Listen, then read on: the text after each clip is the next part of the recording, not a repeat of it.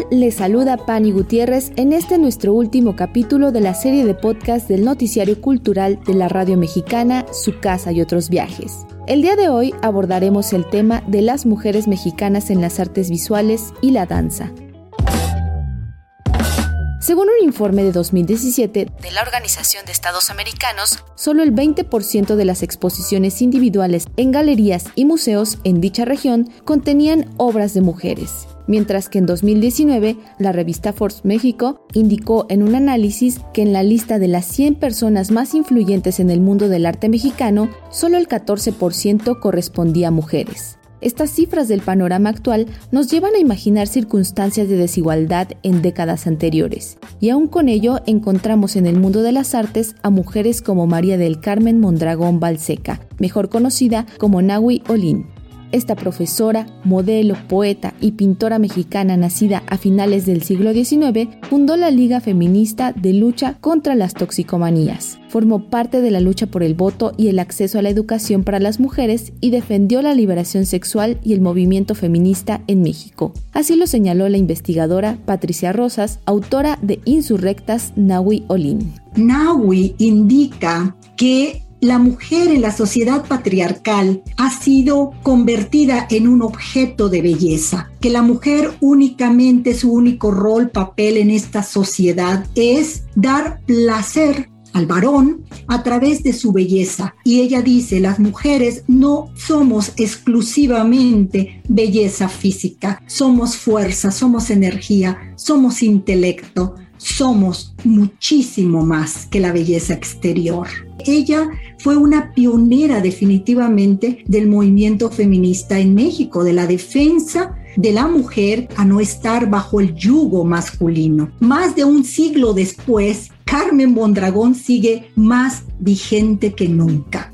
Otra impulsora del arte mexicano fue Cordelia Urueta. En sus obras hacía alusión directa al tormento de los conflictos sociales, la represión y los problemas ecológicos. Dentro de ese gran espectro temático, las mujeres aparecían en sus pinturas como protagonistas de secretos, amores y visiones místicas. Además, fue coordinadora del Salón de la Plástica Mexicana y una promotora cultural muy importante, como lo indicó Enrique Ceballos, curador e investigador de cine. Usualmente escuchamos el nombre de Diego Rivera, José Clemente Orozco, Manuel Felgueres, como estos grandes representantes de las artes plásticas mexicanas, pero las creadoras forman parte indiscutiblemente de nuestras historias. Cordelia Urueta, quien durante las décadas de los años 50, 60 y 70 fue una de las artistas plásticas más reconocidas en nuestro país, que en su momento fue llamada la gran dama del arte abstracto. Pero más allá de estos títulos, bueno, Cordelia Urueta llevó una vida fascinante que no solamente eh, pues se percibe en sus obras artísticas, sino también en sus trabajos como gestora cultural y promotora cultural y artística en México.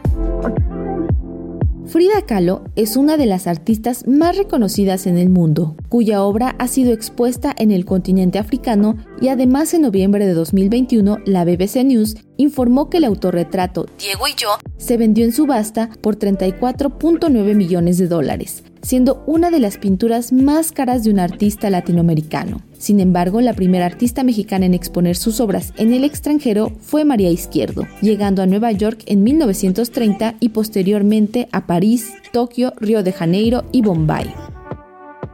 Además de estas artistas, debemos tener en claro que la historia del arte no sería la misma sin nombres como Teresa del Conde o Raquel Tibol. Estas dos mujeres fueron destacadas críticas de arte en el siglo XX, su enfoque riguroso y compromiso con la exploración del arte mexicano las llevó a publicar casi una veintena de obras. En el caso de Tibol, debemos aclarar que era de nacionalidad argentina, pero la mayor parte de su crítica se concentra en el arte mexicano. Así lo dijo el crítico de arte Luis Ríos. Y Raquel Tibol siguió en esa cadena de mujeres muy cultas, inteligentes y valientes que han hecho la crítica de arte en México en el seno de nuestra cultura machista Está Margarita Nelke, luego está eh, Raquel Tibol, la crítica de arte más importante, yo diría, de la, de la historia. Su columna de críticas era tan temida como respetada. En este apartado de las mujeres en las artes se enlista a Graciela Iturbide y Lourdes Grobet. Ambas son destacadas fotógrafas mexicanas que han hecho contribuciones muy importantes. En el caso de Iturbide, su trabajo ha resaltado la identidad, la naturaleza y las comunidades indígenas mientras que Grobet centró su obra en la cultura popular mexicana, la lucha libre y el teatro campesino. Su hija, Jimena Grobet, la calificó como una mujer libre y de convicción. Una mujer como muy libre, muy trabajadora, muy irreverente, que siempre pues entregó su vida a sus trabajos y a toda una labor social y pues sobre todo como muy congruente con toda su, su postura de la vida. Carmen Parra, Betsabe Romero, Ángela Gurría, Aurora Reyes, Lola Álvarez Bravo, Mónica Mayer son otras mujeres que han revolucionado el mundo del arte y en el mundo de la danza, un estudio realizado en 2015 por el Consejo Nacional de las Artes de Estados Unidos refirió que las mujeres representan la mayoría de los bailarines y coreógrafos, pero que ganan 89 centavos por cada dólar que reciben los hombres. Aunque parece significativo, sigue siendo una muestra de la desigualdad de género. Sobre esta falta de equidad, Agustina Galici, ex primera bailarina de la Compañía Nacional de Danza de México, manifiesta que falta mucho para tener las mismas oportunidades entre hombres y mujeres. Lamentablemente, o por lo menos aquí en México, ¿no? Lamentablemente o tristemente vivimos dentro de una sociedad muy tradicionalista, muy machista también, creo que como sociedad les ha costado mucho trabajo dar esta igualdad de oportunidades. Se está viendo así como la luz al final del túnel, pero muy a lo lejos hay ya muchos movimientos donde la mujer puede hacer su voz, donde la mujer puede exigir sus derechos, pero falta mucho todavía para llegar a esa igualdad, por lo que no creo que no hay la misma igualdad. A pesar de que este problema persiste, las mujeres han logrado destacar y consolidar proyectos coreográficos reconocidos a nivel internacional.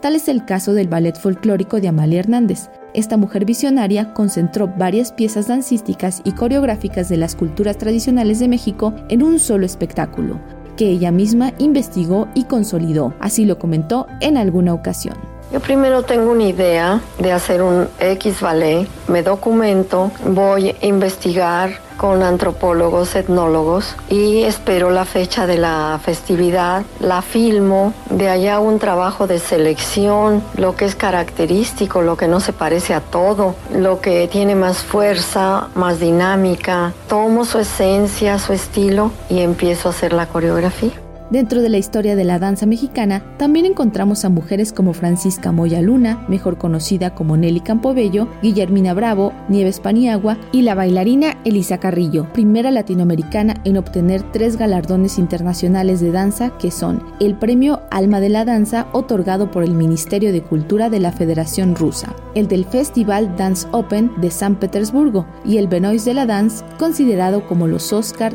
de la danza.